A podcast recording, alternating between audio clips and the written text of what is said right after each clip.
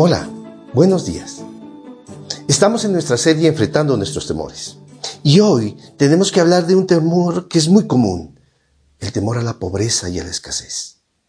Dios, para hablarnos de ese temor, nos trae nada más ni nada menos que al mismísimo David, aquel hombre que estuvo en la escasez entre las majadas de las ovejas y llegó a la abundancia.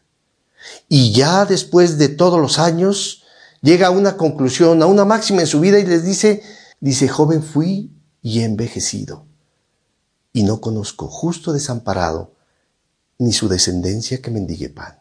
Pero miremos que comienza en el versículo primero diciendo, no se inquieten, no se inquieten, porque he visto pasar al frente de mí a mucha gente, de todo tipo, y puedo decirles en mis años, que de los justos he podido ver que jamás Dios los ha desamparado. He podido ver que los justos, aquellos que hacen la voluntad de Dios, que obedecen a su palabra, que están preocupados por, por honrarle a Él, obedientes, leales, misericordiosos, bondadosos, pacientes, etc.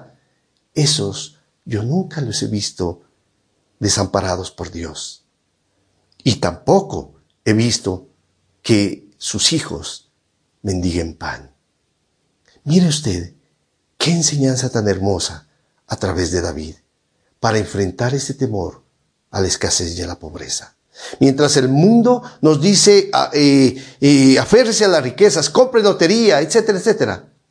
Dios nos dice, a través de la experiencia de David, preocúpense por ser justos, que Dios que está en el cielo y ve, se encargará de estar a su cuidado, de cuidarlos a ustedes, de protegerlos y de darles todo aquello que necesiten ustedes y sus hijos. Que tengan un buen día.